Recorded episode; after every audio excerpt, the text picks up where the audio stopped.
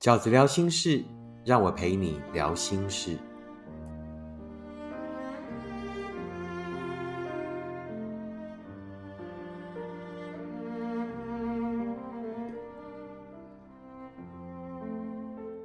大家好，我是饺子。今天在《爱的小词典》里面，我们想要聊的一个观念叫做承诺。爱的承诺很重要，对不对？爱的承诺呢，也是我们在那一场感情的过程里面，呃，大多数最甜蜜的时刻，都是当我们终于听见了对方的承诺，当我们终于感受到那一份爱有了进度与代价，通常都是从承诺来的。我们大多数在验证那一场爱的方式，都是因为听到了对方说的某一些话。而那一些话，我们就会把它归类成为承诺。爱的承诺很重要，但是我们要怎么面对他的承诺呢？承诺要怎么听？承诺要怎么面对？承诺应该被我们放在心底的哪个位置呢？在跟大家谈承诺之前，我想先跟大家分享一篇文章。这一篇文章是收录在饺子的书。不止相爱，也要努力走到幸福。这本书里面的一篇文章，这篇文章叫做《爱不是曾经说过，而是真的陪你走过》。爱不是曾经说过，而是真的陪你走过。我坐在往台南的高铁上，旁边一对日本情侣一直用很大声的日文跟手势开心的聊天。即便我把耳机的声音开到最大声，还是轻易就可以判断他们的对话从台北站开始就没有一秒钟停止过。最近好吗？昨天看金钟奖，发现一个名字读音跟你一样的演员，突然想到你。我的手机通讯软体突然传来一个好几年没有联络的老朋友 Penny 的讯息。我们真的是很老的朋友了。从我们还在念大学的时候，从那个我们都才刚认识爱情的年代就认识了。我们是在打工的餐厅认识的。当时的我们陪伴了彼此很多。我陪他走过一个会对他动手的老外男友，后来又遇见了一个看起来对他还不错、很爱跟他说梦想的男人。可是最后，那个男人身边还是出现了第三者。至于 Penny 对我的陪伴，我想我应该终生感谢他曾经在我那场伤心欲绝的初恋里给过我的安慰。后来，我们就像这世界很多的老朋友那样，各自走上自己的人生，然后在多年后突然想到对方，连带的想起当时的青春。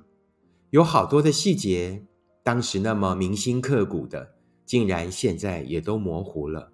你知道，老朋友总是会帮你记得那些，而老朋友的感情也总是一通电话就可以复燃。于是我们才终于懂了，是爱情让我们挥霍了青春，而帮我们牢牢记住青春的，却是千年不败的友情。我只记得那股心酸。却几乎想不起来自己当时情伤的细节，可是我却记得 Penny 的感叹：他哭，他怨那个那么会谈梦想的家伙。每一次，当他又用背膀围着他，指着那张未来的幸福蓝图，说出他清楚的位置，Penny 都温暖的想掉眼泪。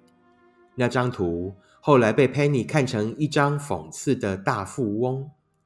上面每一场场景都是那一个男生的曾经说过，Penny 必须把它看成一场游戏才能放过自己。我还是老样子啊，你呢？应该跟小尚还是很好吧？我回了他讯息，非常有把握。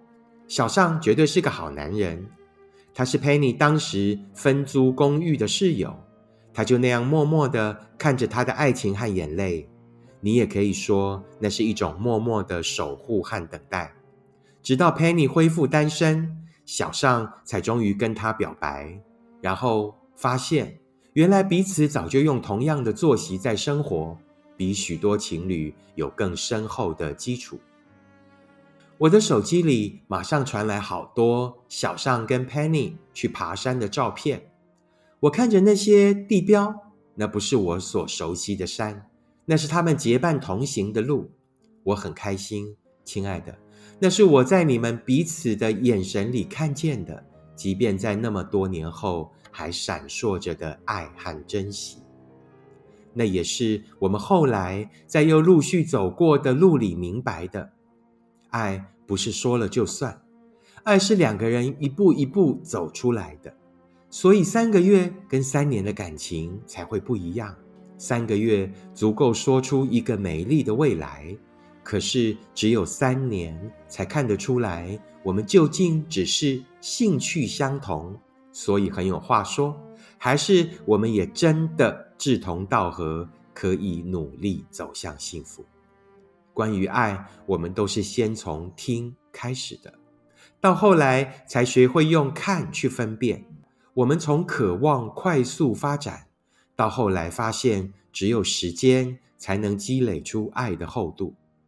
我们在爱的来来去去里，才终于看懂了，真正能给你幸福的，并不是那一个说要帮你遮风挡雨，而是那个真的可以陪你。一起走在风雨里的人，就在我发出那个开心的表情给 Penny 的时候，邻座的那对情侣也正要起身下车。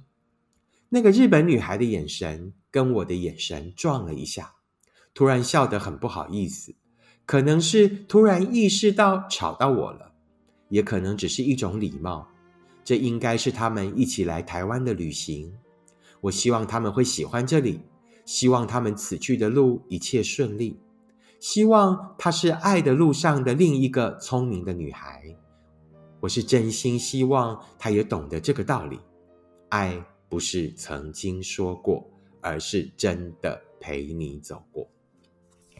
我想要这篇文章来作为呃，我讲这个承诺的这个名词的前提。饺子认为的承诺其实是有三个特质的。第一个特质是。大多数的承诺都只是当下的感受，大多数的承诺都只是当下的感受。两个人在交往的过程里，其实有很多的话语，与其要对方审慎思考以后再说出口，那可能就没有那么像爱了。其实爱是有许多的冲动，还有当下的激情、当下的感受。其实大多数在爱里面，我们所听见的承诺都是。在当时的那个气氛里面，那可能对方呢也就脱口而出了啊。那当然，有的人个性是比较审慎的，但也有一些人就是几滴水后绿绿，对不对？那但是我们也不能就是说硬性的要求，就是说所有在这个谈恋爱的过程里面，你讲每一句话你都要很小心哦，你将来都要负责哦。并不像我们可能在这个法院对簿公堂，或者在路上啊，有人吵架的时候，那其实我们就会很在乎你到底有没有这个呃辱骂我如果你真的有讲我是神经病啊，如果你真的有骂我是王八蛋，你只要真的有说，那可能都会构成这个呃诽谤罪。可是感情不是，在谈感情的过程里面啊，教师常常讲，感情就是一路往前走，在那个一路往前走的过程里面，我们本来就很容易因为当下的气氛。而说出一些可能听起来催情的话，会让那一份感情呢，可能在当下更美好、更甜蜜的话。也许那个说话的人，他也不是故意要骗你，而是当下的那个感动，他只是很诚实的呃说出来，依他做人的原则说出来而已。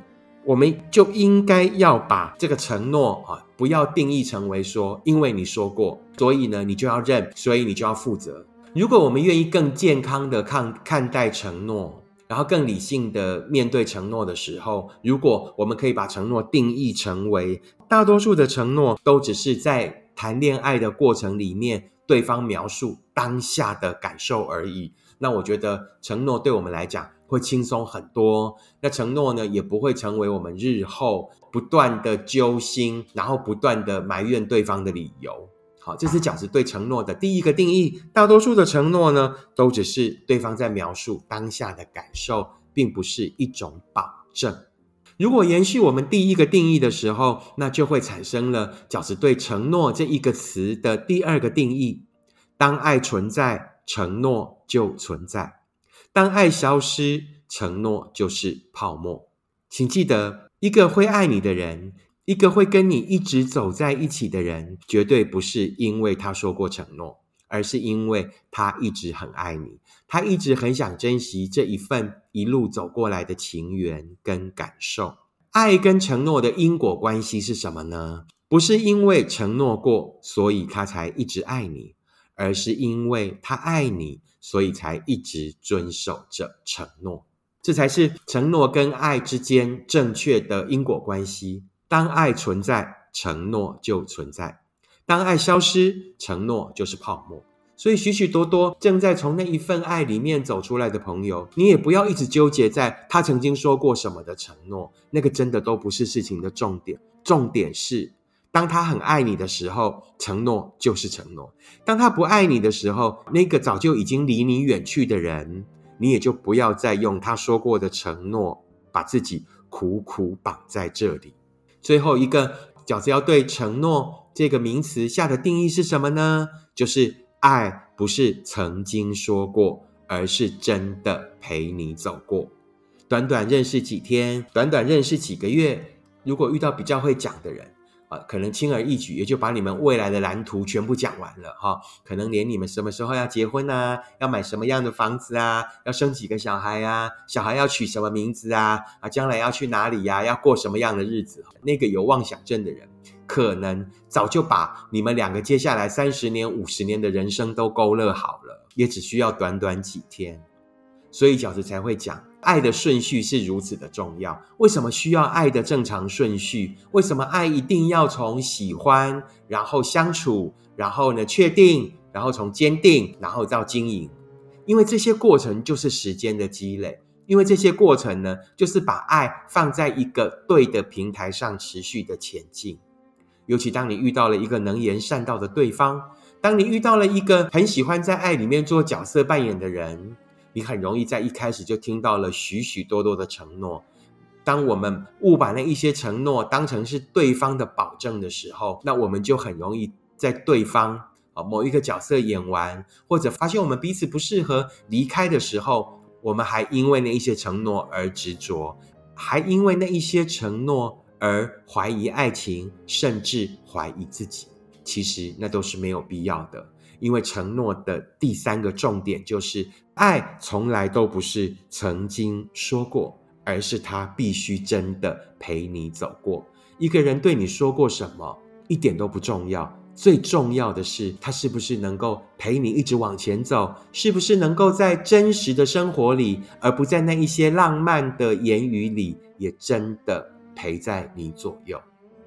好吧，饺子很快的再重复一次，饺子在《爱的小词典》里面对承诺这一个名词的三个定义。第一，就是大多数的诺言都只是当下的感受；第二，当爱存在，承诺就存在；当爱消失，承诺就是泡沫；第三，爱不是曾经说过，而是真的陪你走过。这就是饺子在今天《爱的小词典》里面要跟大家分享的观念。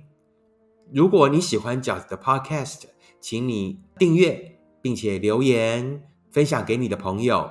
也欢迎大家来信或者留言告诉我想要听饺子分享的题目。